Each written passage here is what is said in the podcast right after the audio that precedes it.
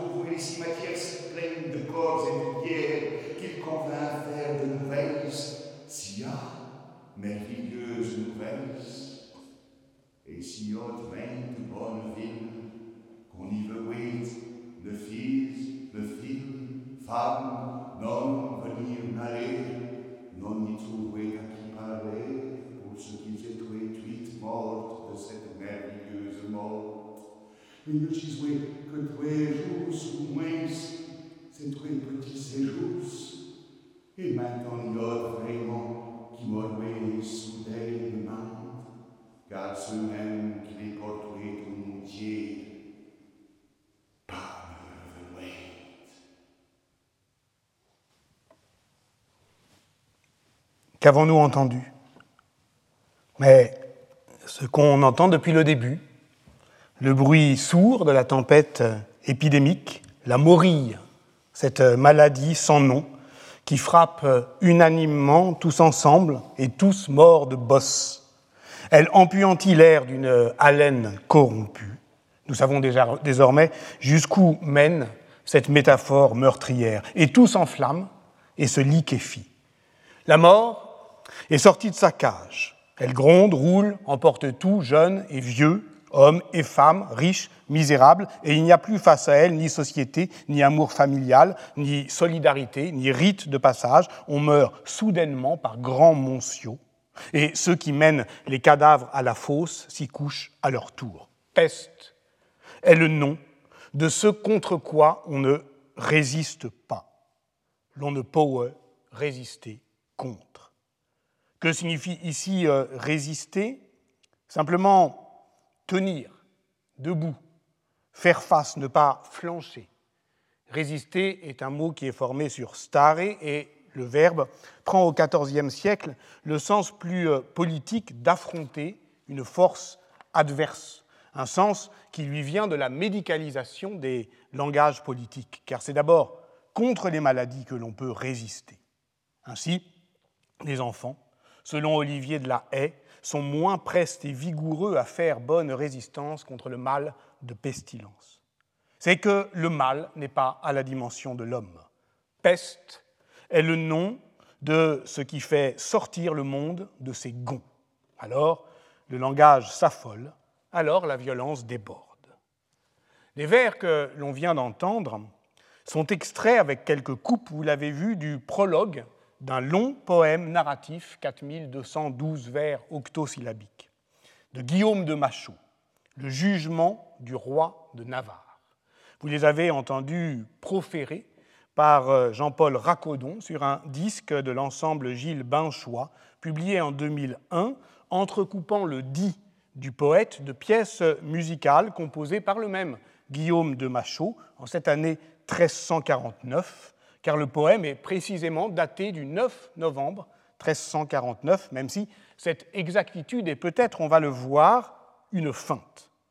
Je rappelle que Guillaume de Machaut, né vers 1300 dans les Ardennes, c'est à la fois rendu euh, célèbre par une poésie lyrique détachée de la musique, le dit, dont le sommet est sans doute le livre du euh, Voir dit, écrit en 1363-65, et par une musique qui développe la polyphonie savante de l'ars nova dans ses motets, ses rondeaux, ses ballades, mais aussi dans sa grande messe euh, Notre-Dame, composée également dans les années 1360-1365.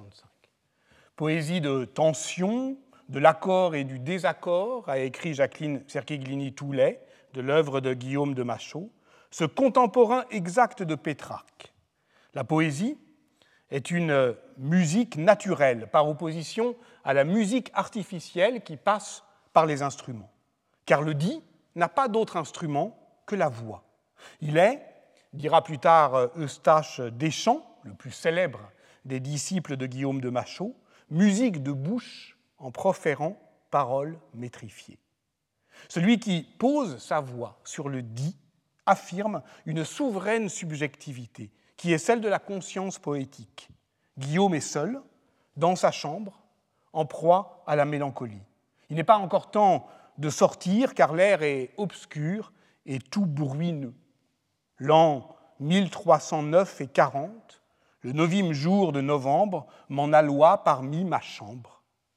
Ce qui le retient cloîtré, c'est la maladie, bien sûr, qu'on appelloit épidémie, ainsi que le dit Guillaume dans un des vers coupés dans l'interprétation qu'on vient d'entendre, une maladie dont nul ne sait la cause et contre laquelle ni les physiciens ni les mires ne connaissent de remède.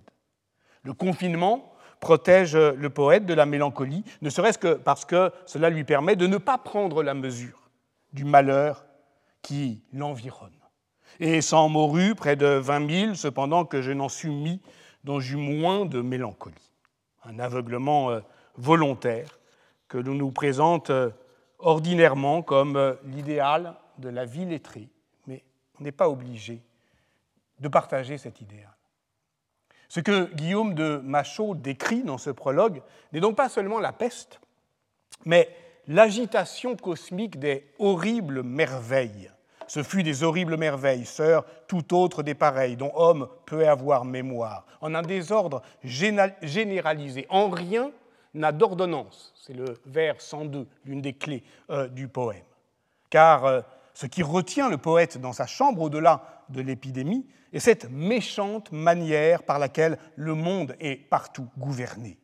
Il pense comment, par conseil de taverne, l'immonde par tout se gouverne, comment justice et vérité sont mortes par l'iniquité d'avarice qui en main règne comme maîtresse, comme reine, qu'avarice engendre haine, etc.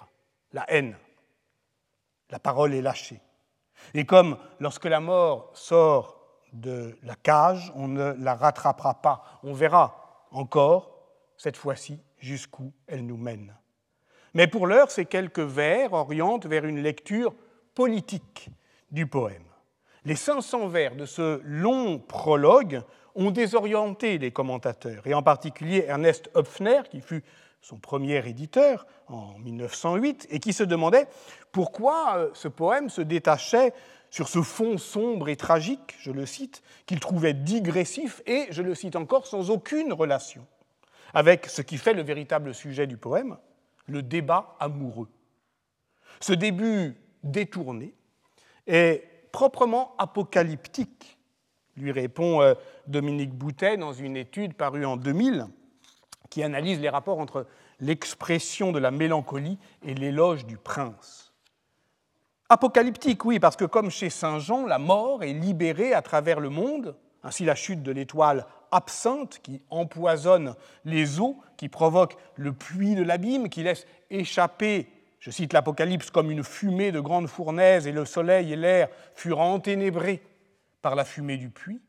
Or, dans la littérature politique médiévale, le thème apocalyptique prépare souvent l'éloge du prince.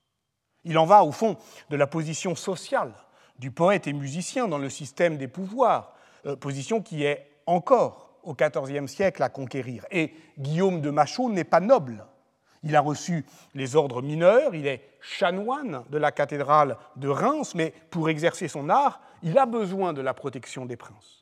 Ce fut d'abord le très chevaleresque Jean Ier de Luxembourg, mais il fut tué à la bataille de Crécy en 1346. Alors Guillaume entre au service de sa fille, Bonne de Luxembourg, que son mariage avec l'héritier du roi de France, Jean de Valois, futur Jean le Bon, promet au rang de reine. Mais elle meurt de peste à 34 ans, le 11 septembre 1349. Alors, Guillaume de Machaut choisit la cour de Charles II de Navarre, comte d'Évreux, que l'historiographie française appelle Charles le Mauvais, car ce fut un prétendant malheureux au trône qui prit le parti de la réforme du royaume. Le jugement du roi de Navarre date précisément du moment où il entre à son service, novembre 1349. Charles, Guillaume, pardon, ne loue pas seulement la cour de Charles comme refuge, mais comme foyer d'une réforme nécessaire contre l'iniquité et l'avarice, et pour reprendre euh, les termes euh, du poète, et cette euh, réforme, elle va être mise en œuvre dans les années 1350, surtout après les États généraux d'octobre 1356, et Guillaume de Machaut va en être une des voix, une des voix poétiques. Une telle reconstitution des intentions politiques de l'œuvre est utile, ne serait-ce que parce qu'elle permet de prendre la mesure de ce sur quoi se fonde cette volonté de réforme politique de la seconde moitié du XIVe siècle, en lui donnant toute sa densité dramatique, mais elle n'est pas suffisante, cette reconstitution des intentions politiques. Parce que, après ce début apocalyptique, le poème prend effectivement les teintes printanières d'un débat amoureux où se reconnaît sans doute par euh, transparence un lyrisme de l'espérance. C'est donc euh, en entrant dans le fonctionnement proprement poétique du texte qu'on peut avoir une chance d'en dévoiler la nature politique. Que se passe-t-il? Il se passe qu'il arrive toujours un moment où l'hiver prend fin, et avec lui la mélancolie. C'est la reverdie du printemps. Alors Guillaume sort de sa chambre pour aller chasser. Là, il rencontre une belle inconnue, mais qui lui fait un reproche. Dans un de tes livres, dit-elle, tu as mal défendu la cause des femmes. Ah bon? Quel livre? Le, sujet ne se découvre que progressivement. Et on comprend qu'il s'agit d'un livre qu'il a bien écrit, qu'il a rédigé en 1342, Le jugement du roi de Bohême. De, de Bohême. C'est un livre où il raconte avoir été le témoin d'une discussion courtoise entre une dame dont l'ami était mort et un chevalier dont la dame avait été infidèle. Et le chevalier affirmait être plus malheureux que l'endeuillé, qui protestait évidemment de son chagrin. Guillaume alors sollicite l'arbitrage de son maître, le roi de Bohême, façon de louer ses vertus royales. Un procès s'ensuit qui est le plus triste. La femme ayant perdu son amoureux, ou l'amoureux dont la femme fut infidèle. Et c'est le chevalier qui gagne. Après tout, la dame peut se consoler en trouvant un nouvel amour, alors que la blessure de l'infidélité demeurera éternellement. Oui, mais l'affaire fut mal taillée lui reproche la dame. Entendez qu'elle n'a pas été bien tranchée, car jugée à contresens, mais entendez aussi le, le reproche s'adresse au poète. La taille désigne ici la mesure strophique. Et voilà que Guillaume, qui est parti chasser, est chassé à son tour, se retrouve dans le rôle du lièvre par son accusatrice, qui revendique ses droits de lectrice sur l'interprétation de l'œuvre. Dans le débat qui s'ensuit, elle prétend dévoiler à Guillaume son impensée misogyne, avec une claire conscience des effets de genre dans tous les sens du terme, parce que Guillaume de Machaut est un clerc qui joue au chevalier. S'il était seulement clair, pas de problème, il pourrait assumer assez tranquillement un jugement défavorable aux femmes. Après tout, l'Église, c'est fait pour ça, pour euh, assumer la misogynie, mais non, euh, il est poète, il se prétend poète. Donc, il doit par conséquent faire l'éloge des dames. Si je le sais, vous le savez, dit-elle. Et toi, si fier de, ton engin soutil, soutil engin, c'est-à-dire génie subtil, eh bien tu as fait preuve de discourtoisie. Ah. Euh, ça fait mal quand même. Euh, l'affaire euh, doit donc être jugée à nouveau. Elle est portée, cette fois-ci, devant bah, le roi de Navarre, et cette fois-ci, le roi de Navarre donne raison à la dame. Donc le jugement du roi de Navarre, c'est une reprise, une réécriture, sous forme d'un remords qui est destiné à conjurer ce que Jacqueline euh, Serquiglini-Toulet, dans son livre sur la poésie du XIVe siècle, La couleur de la mélancolie, appelle la tristesse du déjà dit. Tout a déjà été dit, alors nous devons, euh, au fond, inventer des, formes nouvelles. Et, et, le débat poétique est une forme nouvelle. Mais comme l'a montré euh, Robert Palmer, l'un de ses éditeurs modernes, ce texte est aussi une métafiction qui interroge, dans le cours même de l'œuvre, les conditions de l'écriture et de la lecture. Les critiques euh, contemporains ont beaucoup insisté, et à juste titre, sur euh, les efforts déployés par Guillaume de Machaut pour garder la maîtrise de ses propres textes. Et en cela aussi, il peut être comparé à Pétrarque, sauf qu'il est moins doté culturellement que Pétrarque. Il n'empêche qu'entre 1350 et 1356, par exemple, il fait composer un recueil de ses œuvres poétiques à partir sans doute d'un manuscrit autographe qu'il appelle dans le voir dit le livre où je mets toutes mes choses. C'est le fameux manuscrit 1586 de la Bibliothèque nationale de France, qui est superbement enluminé par euh, trois artistes au moins, dont le travail a très probablement été coordonné par Guillaume. Donc c'est quelqu'un, effectivement, dont la revendication doctorialité passe par différentes stratégies matérielles, codicologiques, textuelles, pour contrôler ses lecteurs, selon le titre du livre de Deborah McGrady, Controlling Readers. Sauf qu'ici, le lecteur ne se laisse pas contrôler.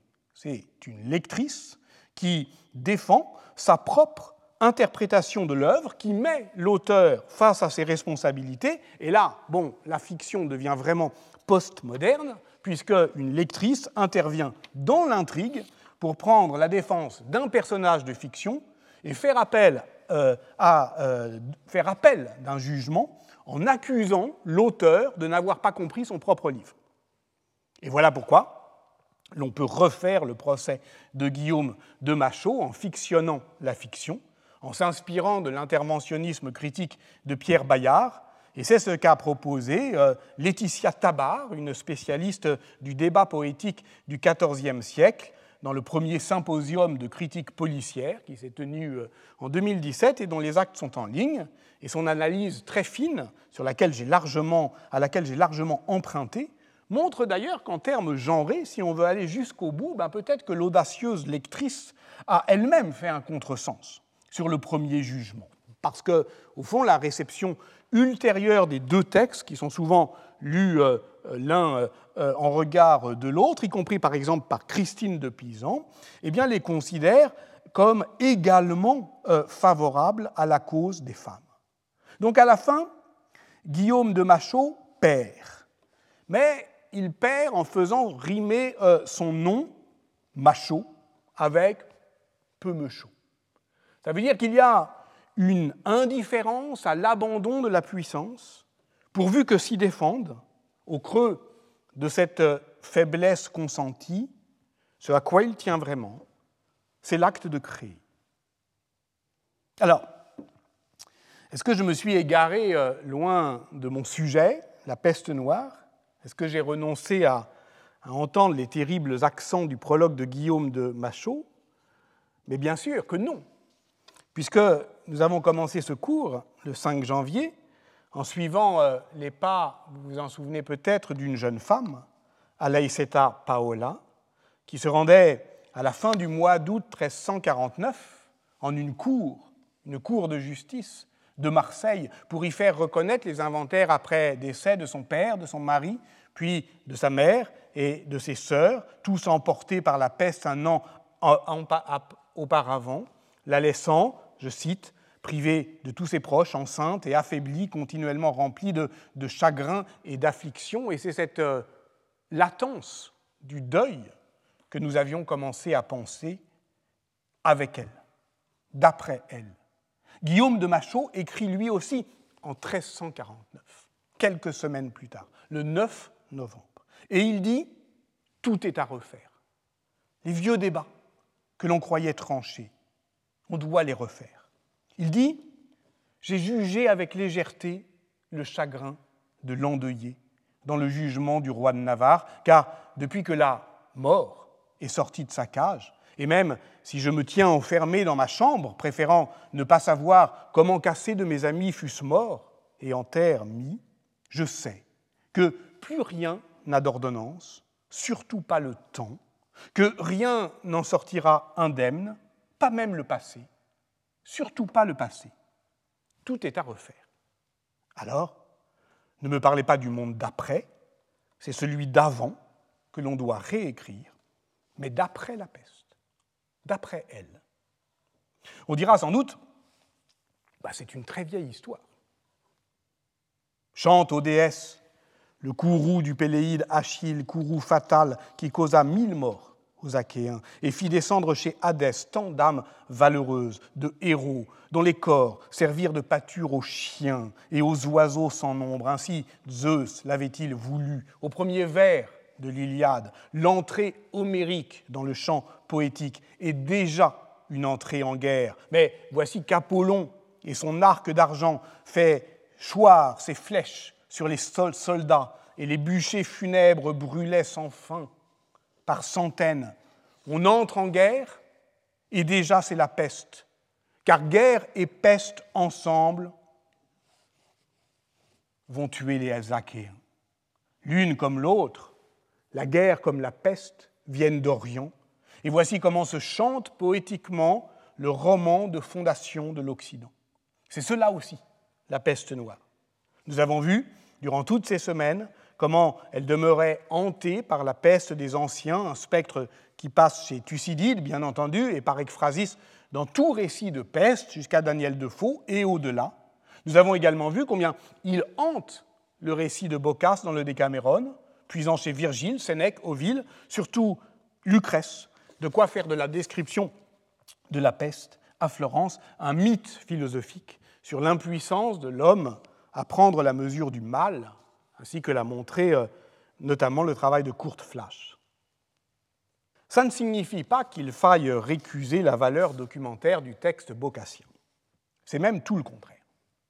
Et là encore, euh, l'histoire de la réception du Décaméron nous livre quelques indices quand les lecteurs ont laissé les traces de leur lecture sur le livre. Enrica Zanin a tout récemment étudié les marginalia de quelques exemplaires imprimés du Décaméron pour les débuts du XVIe siècle. Or, pour ces lecteurs qui soulignent des noms propres, qui précisent en marge des appartenances familiales, des localisations géographiques, des, datations euh, d'événements, pour euh, euh, ces lecteurs, il s'agit bien manifestement d'un texte de savoir. Ainsi, le lecteur d'un exemplaire publié à Venise en 1522 et conservé euh, euh, euh, à Rome annote quelques passages de la description de la peste en y ajoutant quelques réflexions sur les pestes ultérieures. Et si l'on se livre, nous, au même exercice, fort de l'expérience des semaines passées. On y retrouvera des notations plus précises qu'on le pense d'ordinaire, notamment sur la sémiologie médicale, le bubon comme euh, indice certain d'une mort prochaine, l'étiologie de la maladie, la possibilité de la contagion par contact direct, par fréquentation et conversation, dit euh, exactement Bocas. Anne Robin a montré par exemple que même si euh, parfois il ridiculise euh, les, médecins, enfin un médecin en particulier, Maître Simon, qui est euh, la victime permanente de la BFA de Buffamalco, mais ce n'est pas comme médecin, c'est comme cornichon, écrit Bocas. Donc en fait, il est bête, donc il pourrait être tout aussi bien notaire. En fait, les médecins n'ont pas vraiment le mauvais rôle dans le Décameron, et Bocas y fait montre plutôt de connaissances euh, médicales assez précises, y compris en matière de régime de santé, qui sont largement sollicités dans l'économie narrative de ces nouvelles pour suggérer, disons, une thérapie des corps désirants.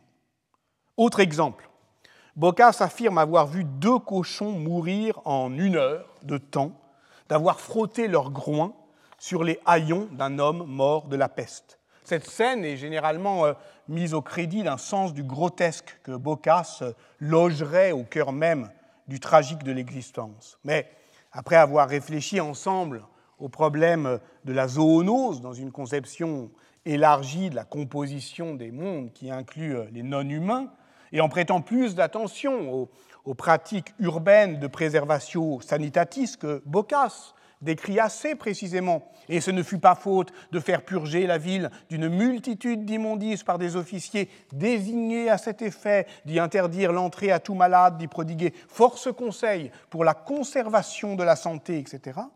On pourrait dire de lui ce que l'on disait de Procope, même s'il a lu Thucydide, il a bien vu ce qu'il a vu, une mortelle pestilence à Florence, qu'il présente comme révolue et c'est une précision fondamentale. Quand il commence le Décameron, il croit que c'est fini. Ou il fait semblant de le croire. Mais les lecteurs qui lisent le Décameron savent que ce n'était pas fini. La peste mortelle, tel est en effet le frontispice de mon livre. C'est là ce que Bocas appelle un pénible et poignant début, et plus loin encore, un horrible commencement. Et effectivement, euh, je l'avais dit déjà, on doit prendre au sérieux euh, le terme de frontispice, parce qu'il s'agit de, oui, de, passer une façade, de, traverser euh, l'effroi. Mais je ne voudrais pas que l'effroi vous interdise d'aller plus avant, dit-il à son lecteur. Évidemment que c'est comme une montagne à gravir, dit-il. De l'autre côté, il y aura des plaisirs, de l'autre côté, les rires fuseront, mais parce que le langage s'épuise à dire l'horreur, alors on passera à autre chose. Donc c'est un bref tourment, au moins bref euh, euh, dans euh, le livre. Et, à un moment, on se racontera des histoires depuis un abri où on ressent moins le mal. Et Guillaume de Machaut le disait déjà en sa chambre mélancolique. Ainsi, c'est bien connu, les, dix jeunes gens du Décameron vont, quitter la ville pour se raconter euh, euh, des euh, histoires, et ainsi la, tourmente épidémique allume le feu des récits. Elle est le commencement, l'horrible commencement peut-être, mais le commencement de cet irrépressible besoin humain de raconter des histoires. Je perds mon micro. Le Décaméron commence par un incendie. Mais ce n'est pas celui qu'on croit. C'est l'incendie d'un cœur amoureux. Car on dit souvent de la description de la peste qu'elle est le prologue du Décaméron, mais ce n'est faux. En réalité, elle constitue le récit cadre de l'introduction de la première journée. Il y a bien un prologue à l'œuvre euh, narrative de Bocas, beaucoup plus court, avant, mais ce prologue parle d'autre chose. il parle d'un chagrin d'amour.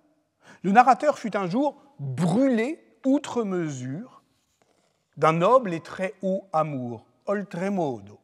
Voilà déjà la démesure, celle du feu excessif qu'un désir peu réglé avait suscité dans mon esprit. Or voici l'histoire. Un ami l'a consolé un jour, ce qui lui fit la fraîcheur d'un apaisement tel que c'est à cela que je dois, j'en ai la ferme conviction, de n'être pas mort. Douleur de l'amour, deuil de l'être aimé, le Décameron se donne donc d'emblée comme une littérature de consolation.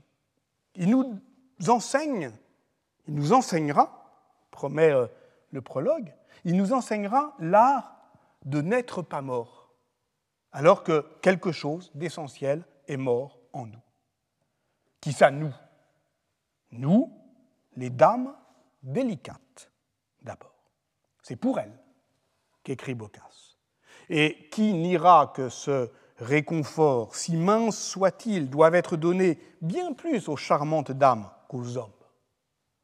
L'histoire de la réception euh, ultérieure du Décameron, notamment en France, à partir euh, de sa traduction par euh, Laurent de Premier Fait en 1414, et celle évidemment d'un mouvement progressif presque irrésistible de dénigrement des personnages féminins que Boccace avait plutôt valorisé.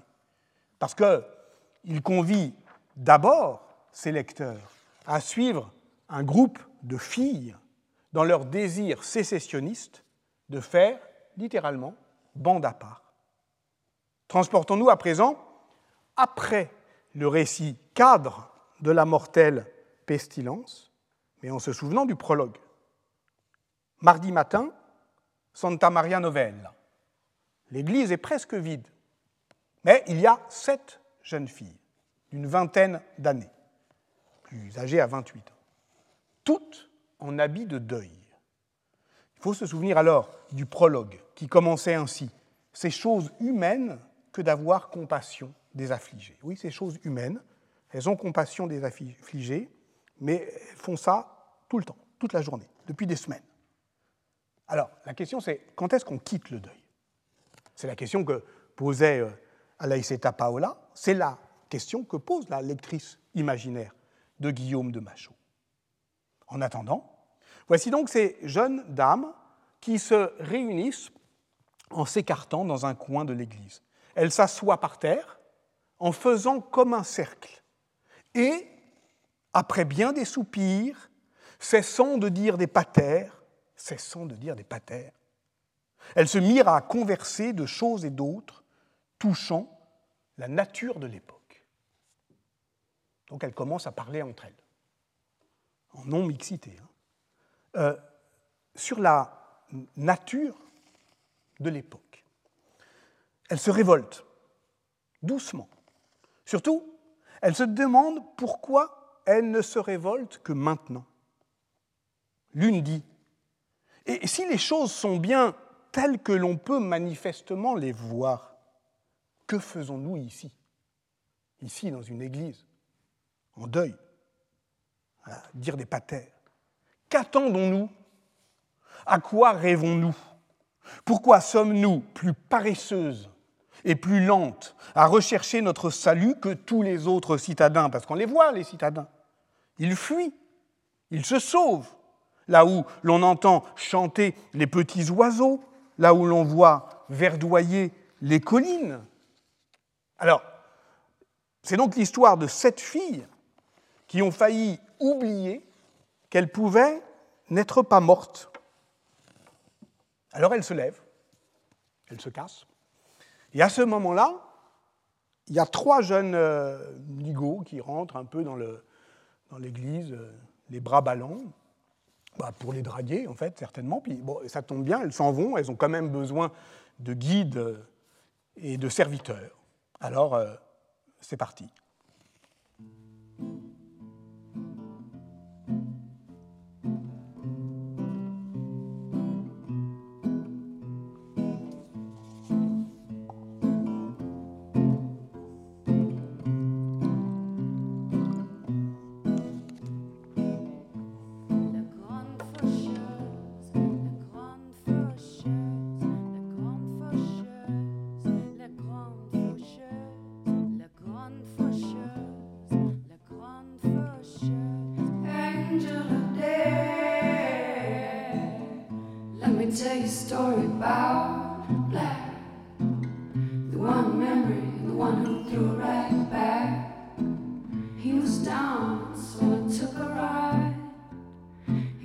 The best way out of there, so I took his advice. Oh, two seconds flat. If I'd have known he would have treated me like that. Oh, two seconds flat. How was I to know he would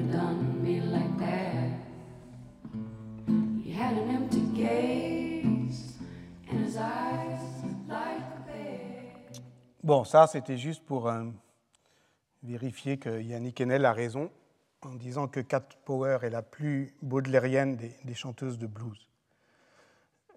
Peste est le nom de ce contre quoi on ne résiste pas. Mais est-ce qu'on en est certain?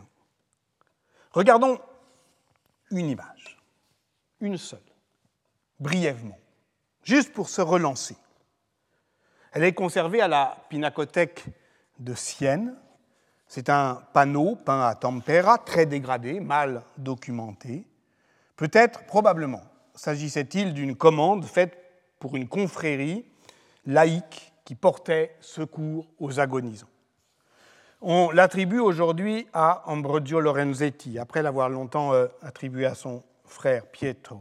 Et le dernier état de, de la recherche, je m'appuie ici sur la notice de Marco Mascolo dans le catalogue de l'exposition de 2018, le date bah, des années 1338. C'est-à-dire que l'image est strictement contemporaine des fresques de la salle de la paix du Palazzo Pubblico de Sienne, dix ans avant la peste qui va tuer le peintre et convertir euh, la peur politique qu'il avait figurée en une peur biologique. Tout est là. La grande faucheuse, justement, avec, euh, en surplomb de la croix, avec ses ailes de chauve-souris, la mort qui rôde, l'hécatombe, la honte, mais aussi euh, l'espérance. Et euh, même, vous voyez, le, refuge d'un palais somptueux qui couronne le sommet d'une colline. Tout est déjà en place, disponible, dix ans avant, comme dans le triomphe de la mort du Camposanto de Pise, comme dans la fresque du bon gouvernement, où l'on retrouve d'ailleurs exactement le même palais. Ici aussi, il s'agit euh, d'allégorie. On donne à cette œuvre le titre euh, d'Allegoria della Redenzione, de l'allégorie de la rédemption. Parce que toute l'histoire de l'humanité est là, à gauche, le péché originel d'Adam et Ève, chassés du paradis, mais aussi le meurtre d'Abel par Caïn. À droite, une procession courtoise de gens bien nés. Et au centre, on meurt en masse, rois et évêques mêlés, cadavres couchés au pied du Christ en croix, charniers, en voie de décomposition. On ne résiste pas, au sens propre, on se couche. Et regardez le porc euh, ou le sanglier qui s'approche d'un corps qui n'est plus d'homme, à gauche, près euh, de l'arbre, qui n'est plus d'homme, qui est une charogne. Partout, la peinture en quête de l'informe. Alors oui, les, hommes ne résistent pas, ils cèdent. Mais l'acte créateur prend pied dans cette humanité défaite. Dans son abécédaire, à la lettre R, R comme résistance, Gilles Deleuze affirme que la création est acte de résistance pourvu qu'elle libère au creux même de ce désœuvrement, je veux dire de ce renoncement à un quelconque pouvoir, la puissance de vie que l'homme a emprisonnée ou offensée. Voilà pourquoi, selon lui, il n'y a pas d'art qui ne trouve son origine dans le sentiment très vif que ressentait Primo Levi, la honte d'être un homme. Parce que des hommes sont capables de ça, parce que je survis à mes amis. Il faudra donc, dit Gilles Deleuze, écrire pour nuire à la bêtise, écrire Parce que écrire, c'est toujours euh, écrire pour les animaux, dit-il, pas à leur intention, mais à leur place. C'est-à-dire, au fond, faire ce qu'ils ne feraient pas. Disons, pour ce porc ou ce sanglier, ou n'importe quel homme qui devient une bête. Alors, grimpons en imagination la colline et voyons ce qui se passe dans cet aimable palais. Pétrarque y dîne en bonne compagnie, invité à la table de l'évêque de Padoue. Il y aurait à dire sur euh, l'aventure sociale qui se joue là et de quelle compromission politique se paie le sacre de l'écrivain. Mais passons, car le temps presse. La conversation roule euh, paisiblement euh, entre Happy Few, quand soudain, écrit Pétrarque, arrivent deux pauvres frères chartreux. On se présente, bonjour, Pétrarque, qui savent, François Pétrarque. Ah bon, mais tu es, le, frère de Gérard, Gérardo? Ben ouais, Gérardo, mais tout le monde le connaît. C'est un héros à ce moment-là. C'est un, des frères chartreux de Montrieux, près de Fréjus. Et pour Pétrarque, son admirable frère, c'est à la fois un modèle et un reproche. Puisque ce que Pétrarque appelle son secret, son secretum, le foyer de sa conscience poétique, ce n'est rien d'autre que la conversion ou la profanation d'un lieu poli par la prière. Lui aussi est un clerc qui essaye de devenir poète, en détournant le regard intérieur du clerc, euh, la prière, euh, le clerc, donc son frère, vers euh, l'aspiration à la gloire littéraire. Et voilà que les deux hôtes impromptus cassent l'ambiance en racontant euh, le comportement héroïque de frère Gherardo au temps du fléau qui s'est répandu sur toutes les terres et toutes les mers. Il faut que je raconte ça. C'est Pétrarque qui parle. Et il dit ça à son frère. C'est une lettre à son frère, deuxième du, du 16e livre des familières. Elle n'est pas datée, mais elle a sans doute été écrite à la fin de l'année 1352, ou plus probablement janvier-février 1353. Il raconte comment le prieur de la Chartreuse de Montrieux fut terrifié par cette calamité inattendue et tenta de convaincre Gherardo de s'isoler pour s'échapper à la mort. Le prieur fuit et meurt rattrapé par le mal. Le frère, lui, reste et vit, mais enterre tous les morts. Tu lui répondis, c'est Pétrarque qui écrit à son frère ce qu'on lui dit de lui, tu lui répondis que pour ta part tu resterais au poste que le Christ t'avait confié. Et Pétrarque de raconter à son frère, dans le détail, ce que les deux chartreux disent de lui. Nullement effrayé par la contagion du mal, tu assistais tes frères à l'agonie, recevant leurs dernières paroles et leurs derniers baisers, et lavant leur corps glacé. Infatigable, le voici qui porte sur ses épaules, comme ces hommes infâmes, les vidangeurs de la peste qu'on avait vus la semaine dernière, qui les ensevelit sous la terre plusieurs fois par jour, la terre qu'il a lui-même creusée, et à la fin tous sont morts. 34 moines. À la fin, tu demeuras seul, en compagnie d'un chien. Tu montais la garde chaque nuit, ne donnant un repos nécessaire qu'une petite partie de la journée, car des brigands, ils sont très nombreux dans la région, attaquaient souvent l'endroit euh, dans le silence de la nuit.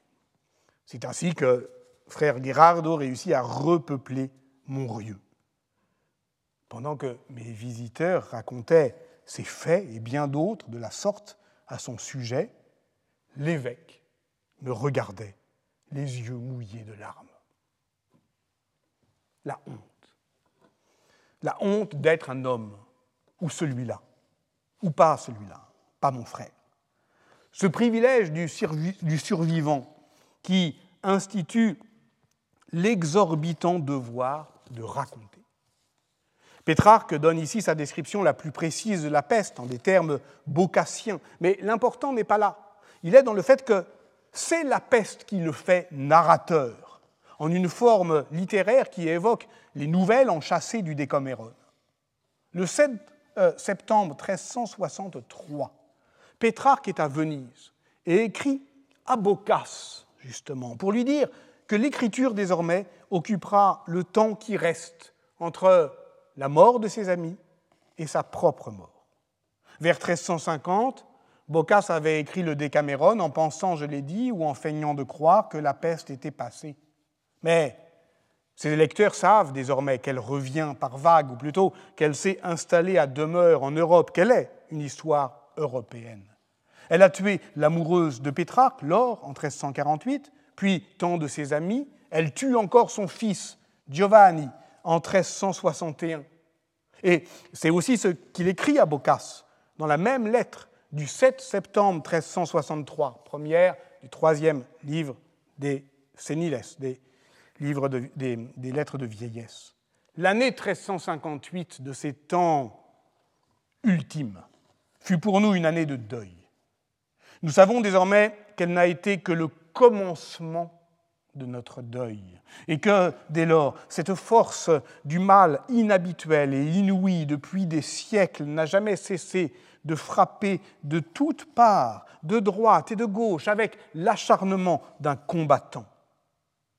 Si le motif de la peste est obsédant dans la correspondance de Pétrarque, ce n'est pas seulement comme sismographe de son chagrin, mais comme un événement radical qui institue comme un l'axe du temps autour duquel se réorganise, se met en mouvement la figure même de l'histoire.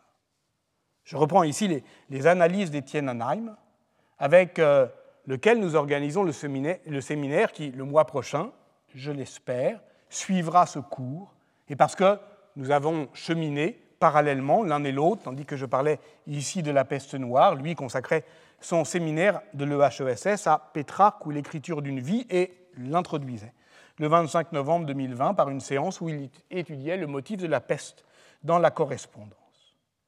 L'année 1363, écrit Pétrarque à Boccace, est la 16e depuis le début de nos malheurs. Il compte à partir de là. 1348 inaugure une nouvelle ère. Mais ce n'est pas seulement que la peste ordonne le temps, c'est qu'elle agence l'œuvre à venir. Toujours dans cette même lettre de Boccace, Pétrarque revient sur la mort de son ami qu'il appelle Socrate, et dont nous avons déjà parlé ici dans le cinquième cours de cette année.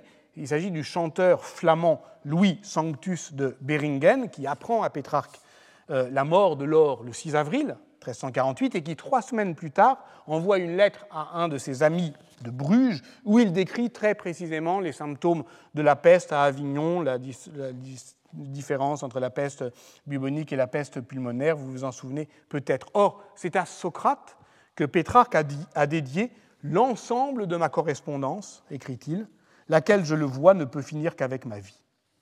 Voici donc la lecture d'Étienne Anheim sur laquelle je, je, prends appui ici pour me relancer une dernière fois avant de conclure. 1348 fait dans l'œuvre de Pétrarque un pli, un pli de l'ordre du temps qui dédouble le monde. Que faire maintenant, mon frère? Voilà que nous avons déjà presque tout essayé et nous n'avons trouvé de repos nulle part. Quand l'attendre? Où le chercher Le temps, comme on dit, a glissé entre nos doigts. Nos anciennes espérances ont été ensevelies avec nos amis. L'année 1348 a fait de nous des hommes esselés et faibles. Ainsi commence la première lettre du premier recueil des lettres familières. Une lettre qui n'est pas datée, mais que l'on peut, en suivant Giuseppe Bilanovic, dater du 13 janvier 1350. C'est évidemment pas la première lettre que Pétrarque a écrite, mais c'est la lettre qui institue l'œuvre à venir en lui donnant un dédicataire. Que faire maintenant, mon frère? C'est Socrate c'est son ami, et qui transforme donc l'épistolaire en correspondance. C'est plus que le premier mot de la première lettre, c'est le premier mot d'une autobiographie reconstituée à partir des lettres de sa jeunesse. Que faire? Eh bien, se retourner. Comme le voyageur fatigué d'un long voyage regarde d'une hauteur, écrit Pétrarque, et passer soigneusement en revue le travail de ta jeunesse. Ce bagage dérisoire qu'il trimballe avec lui qu'il décrit comme euh, un misérable tas de papier bouffé par les rats, le relire, le parcourir, le relier et recommencer. Écrire à nouveau, écrire surtout comme si on n'avait jamais écrit une ligne. Voilà ce qui est bouleversant dans cet effondrement du temps qu'est la peste pour Pétrarque. Elle est, dit Étienne Anheim, le moment inaugural de la temporalité comme mobile. L'œuvre à venir s'y origine en même temps que se relance la possibilité d'inventer une vie bonne. Et voilà pourquoi j'y reconnais aussi pour ma part cet acte de créer qui est à la fois de résistance et du sentiment aigu de la honte d'être un homme. Mais voilà, c'est le moment où l'on se rend compte également, comme les jeunes femmes du Décaméron, qu'il ne euh, euh, qu'il ne s'agirait pas non plus d'oublier la possibilité de n'être pas mort. Est-ce le même mouvement réflexif qui anime Guillaume de Machaut dans le jugement du roi de Navarre, l'obligeant à faire retour en 1349 sur ce qui avait été mal taillé. Peu importe s'il se met en défaut alors en tant qu'auteur, euh, peu importe euh, si euh, face à sa lectrice il inverse les rôles pour devenir le chasseur chassé, puisqu'il pourrait dire, comme Boccace, qu'il y a là un horrible commencement obligeant à relancer l'acte d'écrire pour restaurer la possibilité d'une consolation des dames, et qu'il pourrait dire, comme Pétrarque, que la peste ne fut que le commencement de notre deuil. Oui, sans doute. Mais il nous reste toutefois à démêler une dernière énigme. Car le long prologue du jugement du roi de Navarre n'évoque pas que la peste, mais on l'a entendu, une grande tempête, un tohu-bohu archaïque, où le monde chancelle, euh, pivote sur son axe, où plus rien n'a d'ordonnance. Peut-on dire avec Dominique Boutet que si entasse les prodiges météorologiques, les guerres, les trahisons des Juifs, les hérésies, les fléaux de toute nature et bien entendu la peste? Si entasse. Le mot entassement est bien trouvé. Le temps, en effet, s'écoule moins qu'il ne se comprime et euh, les événements ne s'agencent pas selon l'ordre calendaire, contrairement à ce que tente de faire Pétrarque. Dans le récit de Guillaume de Machaut, les événements se chahutent, s'entrechoquent, comme si euh, euh, la peste défaisait le temps. Cela commence, comme il se doit, par des signes annonciateurs. Comètes, éclipses, les étoiles perdent leur clarté ou changent de couleur. Autant d'horribles merveilles, écrit Guillaume, en signifiance de guerre, de douleur et de pestilence. Tout ensemble. Guerre, douleur, pestilence, sans doute, et indistinctement.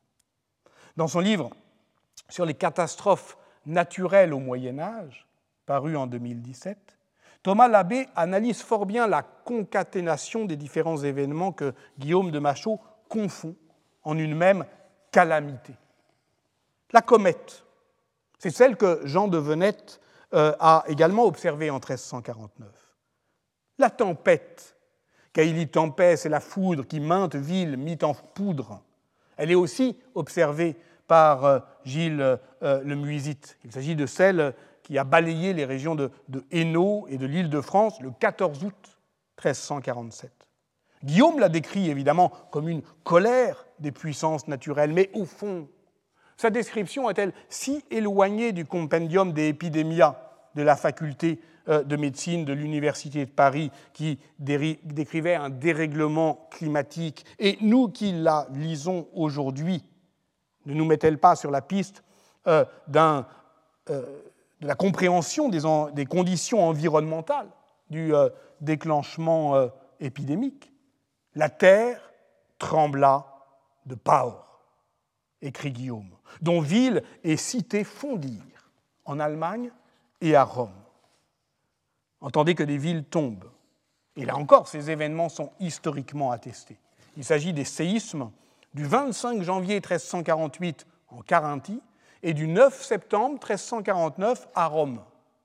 Or, lorsqu'il décrit la, réponse sociale et politique à ces événements, les tremblements de terre, et cela en particulier, Thomas Labbé y observe ben, la même alliance de, résignation et de résilience, disons, que celle qu'on observe euh, dans les temps de peste.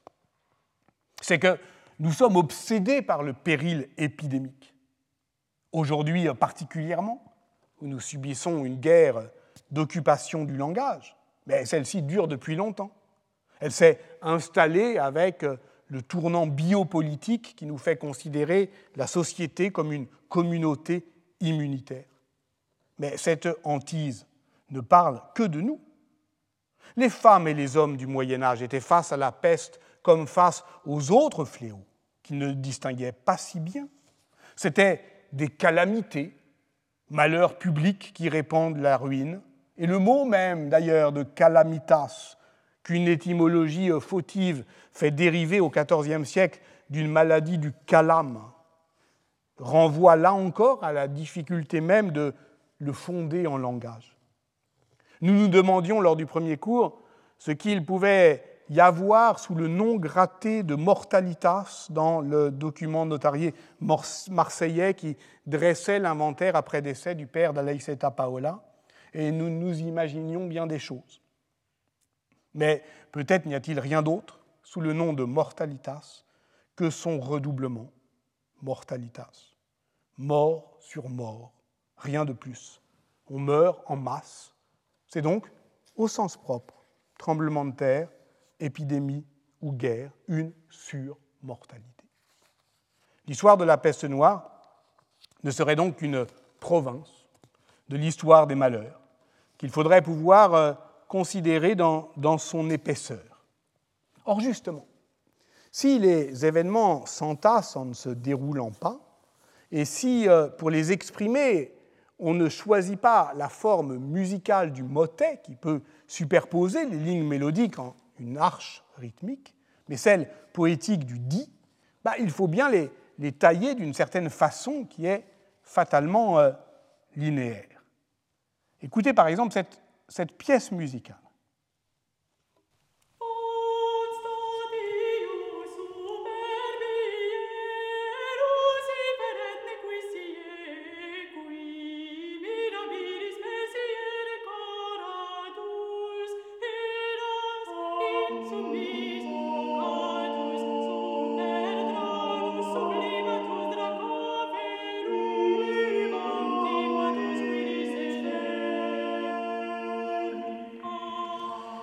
Je vais faire quelque chose d'horrible, j'ai parlé sur elle, c'est dire euh, avec suffisamment d'éloquence combien je ne suis pas un musicologue et même pas armé véritablement pour euh, en parler euh, savamment.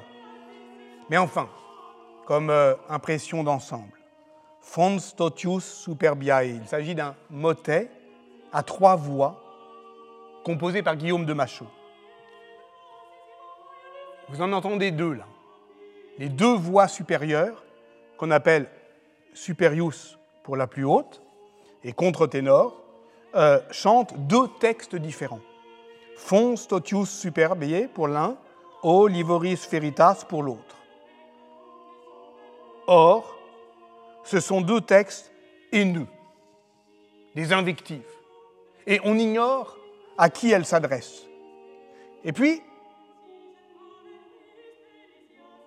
il y a une troisième voix celle qu'on n'entend pas mais qui est là dans la partition, qu'on appelle euh, celle du ténor, qui entonne le cantus firmus.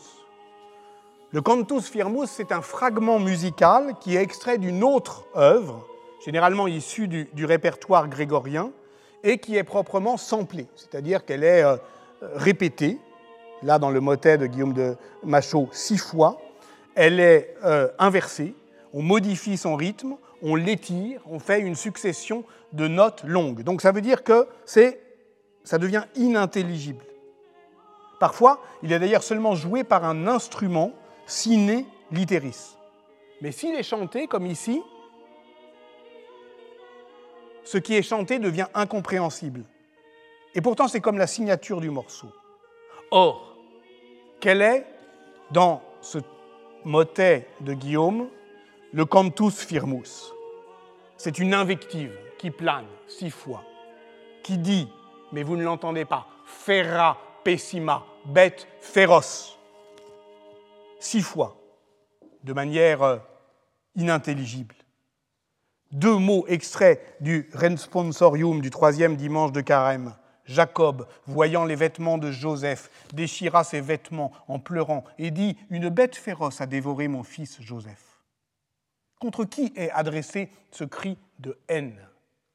Les musicologues ont multiplié les hypothèses. Contre le péché d'envie, contre l'Angleterre. Bon, on peut toujours euphémiser. Mais c'est inutile. Parce qu'au fond, ça ne sert à rien. Parce que la clé est cachée. Parce qu'elle le restera. Parce que la beauté est faite pour cela, pour cacher l'ordure.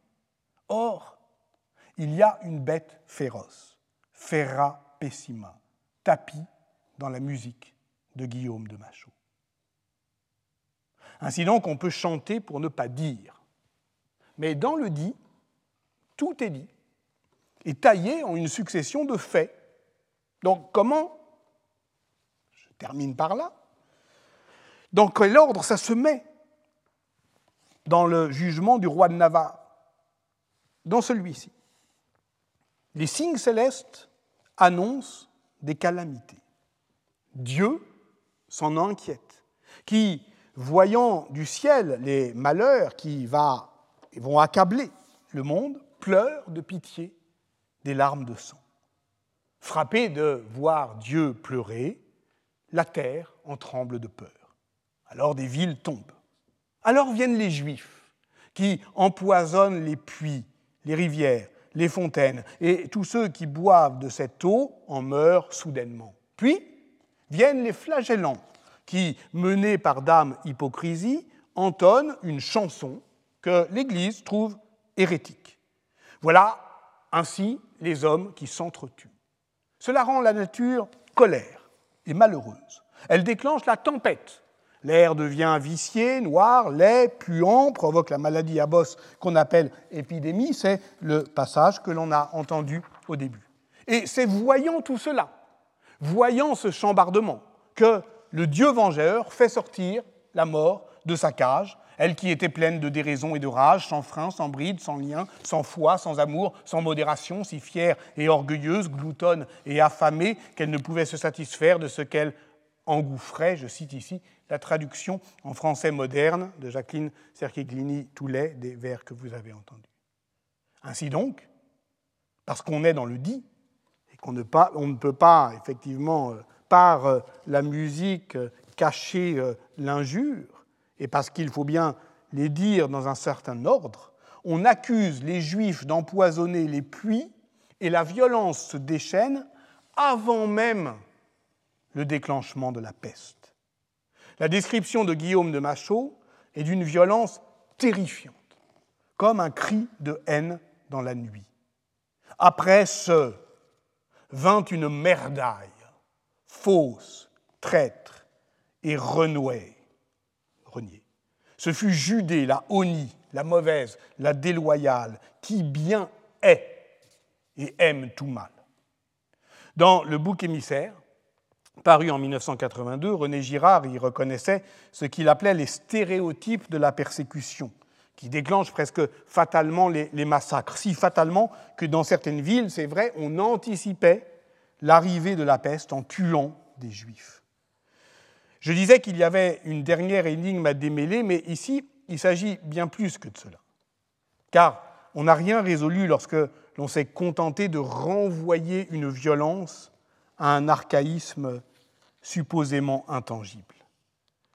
J'ai dit, lors du deuxième cours, quand il s'agissait précisément de décrire la psychohistoire des sociétés de peste, analysée par Jean Delumeau comme une série d'invariants dans les attitudes et dans les croyances, j'ai dit une phrase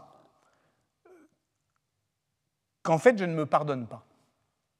J'ai dit, je me cite, Ceux qui ne peuvent fuir cette cité assiégée que constitue alors la ville pestiférée cherchent à comprendre les causes, c'est-à-dire à châtier les coupables, c'est-à-dire le plus souvent à tuer des juifs. La fausse neutralité de cet enchaînement euh, impavide était censée, par un effet, d'écrire une pente désespérante et comme fatale. Mais on n'explique rien ainsi. Il faut au contraire toujours poser la violence antisémite comme un scandale, comme une énigme, Pourquoi, durant la peste noire, tant de massacres de juifs et de lépreux Pourquoi disait-on des juifs qu'ils saignaient comme les femmes?